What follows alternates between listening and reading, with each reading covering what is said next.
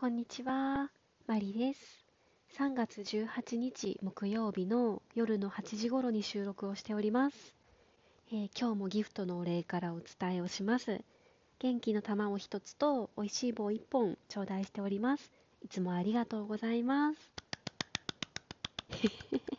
拍手は手でする、えー、今日はヘッドセット配信なので効果音はありません。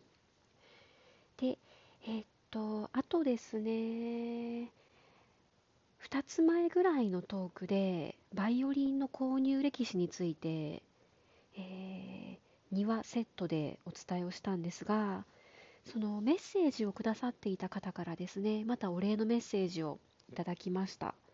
えー、きっとこれは読んではいけないのかなとか、ちょっと気を使ってあの読まずにいるんですけれども、まあ、また、あの、何でしょう、お答えできる範囲で、あの、私に答えれることがあれば あの、またよろしくお願いしますいや、でも、ぶっちゃけ気になりますよね。みんなどうしてんのかなとか。うん、その、まあ、私はバイオリン本体に興味があるので、あ、その皆さんがどんな楽器を使ってるのかなとかその職人さんが作ったのを使ってる人がいるんだったら、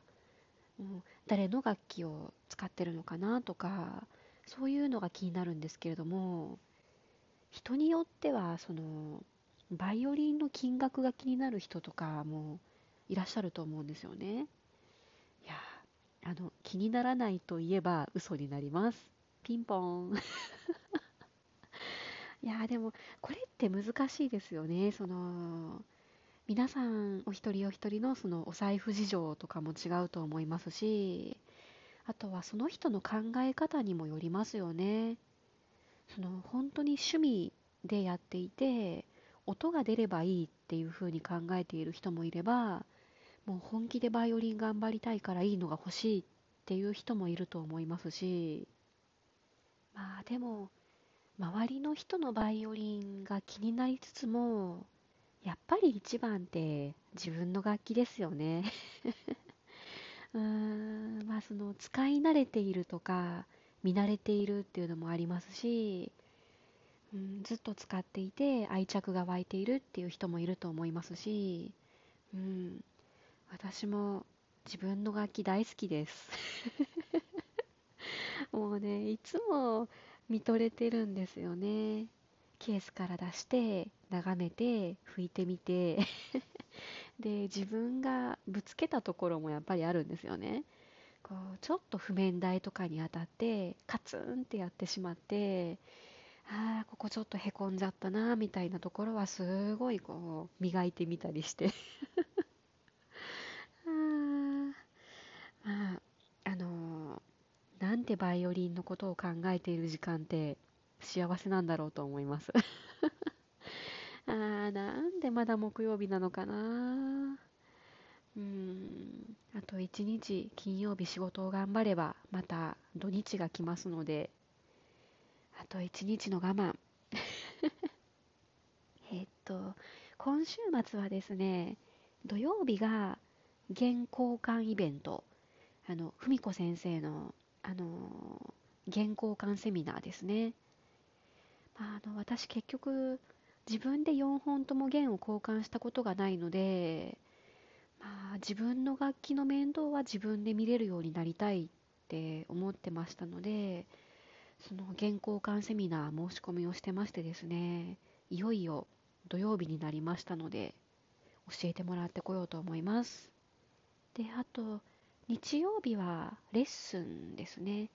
3月から通い始めたところの、え3回目のレッスンになるので、うーん、少しはこう先生に練習してきた成果というか、その弓の、うん、ボーイングだったりとか、その前回注意してもらったところで自分が意識して気をつけてるところとか、うん、少しでも レッスンの場で披露できたらいいなと思うんですけどいやもうこういうこと考えてる時点でダメなんですよね。その頑張りたいとか練習してきた成果を先生に見てほしいとか思うとまた緊張して変なことになるので。まああまり気負わずに日曜日はレッスンに行ってこようと思っています。で今日はですねあのー、うん、そのとある配信でもうかわいそうでかわいそうで見ていられないっていう場面を見ましてですねちょっとうーってなんだろうこうちょっと気持ちが引きずられてちょっとすごいあのー、なんでしょう暗くなっちゃったのでそのことを話そうかなと思います。あの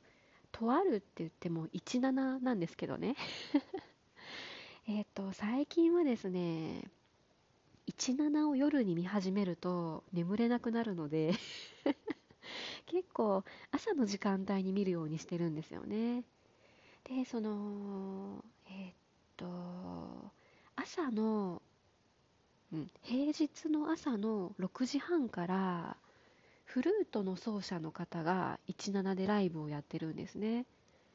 でそのフルートの音色がなんというかこう朝に聞くとすごいすがすがしくてなんかねこう清らかな気持ちになる。ブー。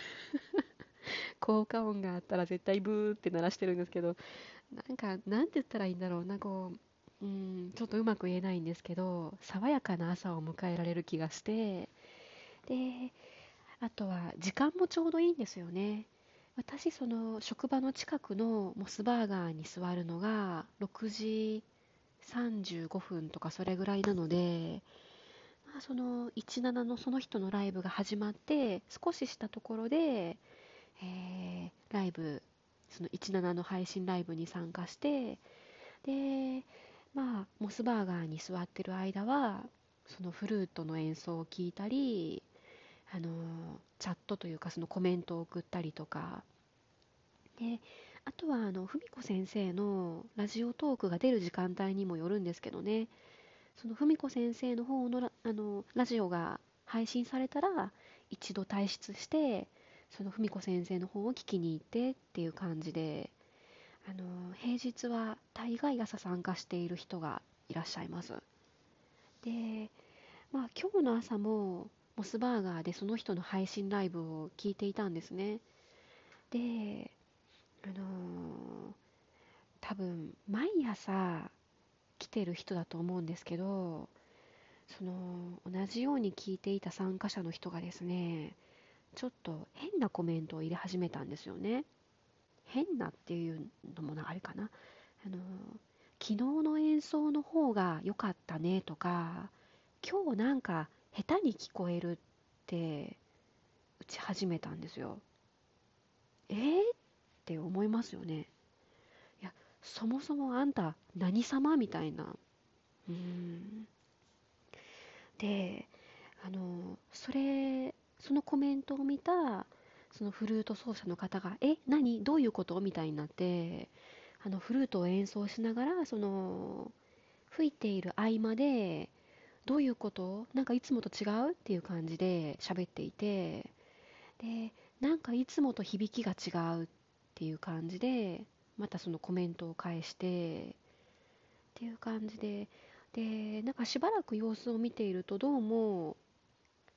そのフルートの調子がとかマイクのその設定がとかそういうわけではなくてそのフルートを吹いている人のそのレベルが落ちたんじゃないかみたいなことを言い出すんですよね。えー？で、あの、多分要因はですね、何て言うんだろう、その、どんどん人が入っては出ていってっていう感じなので、そのフルートを演奏している合間合間で、あ、なんとかさんおはようとか、なんとかさんギフトありがとうっていう感じでコメントを言っているので、その息継ぎをして、息を吸ってフルートを吹き始めるのでそのテンポが遅れたりとか、うん、ちょっとその音量にばらつきがあったりとかなんかどうもそれを言ってるっぽいんですよね。でなんかねちょっと雲行きが怪しくなるというかその変な空気になってくるんですよ。んなんか周りのその私含めその参加して様子を見ている人たちは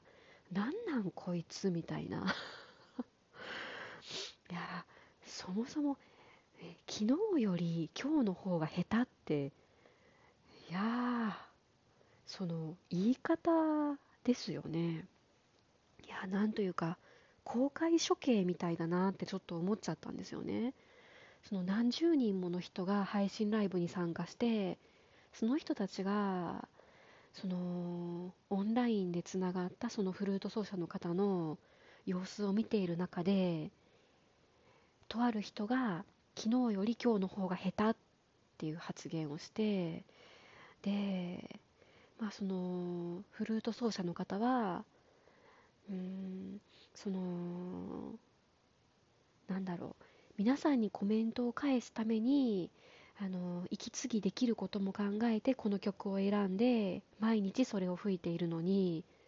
こうそんな風に毎日昨日今日明日っていう感じで比較されて下手とか今日は上手とかそんな風に言われるんだったらもう違う曲にしますって言って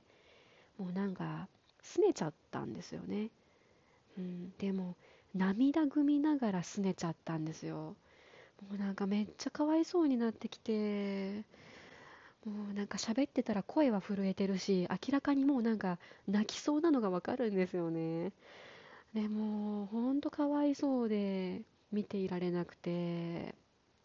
うん。まあそのいろんなことを言われる覚悟で配信してると思うので拗ねる方もどうなんとはちょっと思ってまあ、こっちはこっちで見苦しいのかなと思ったんですけどめっちゃ気持ちが分かりました。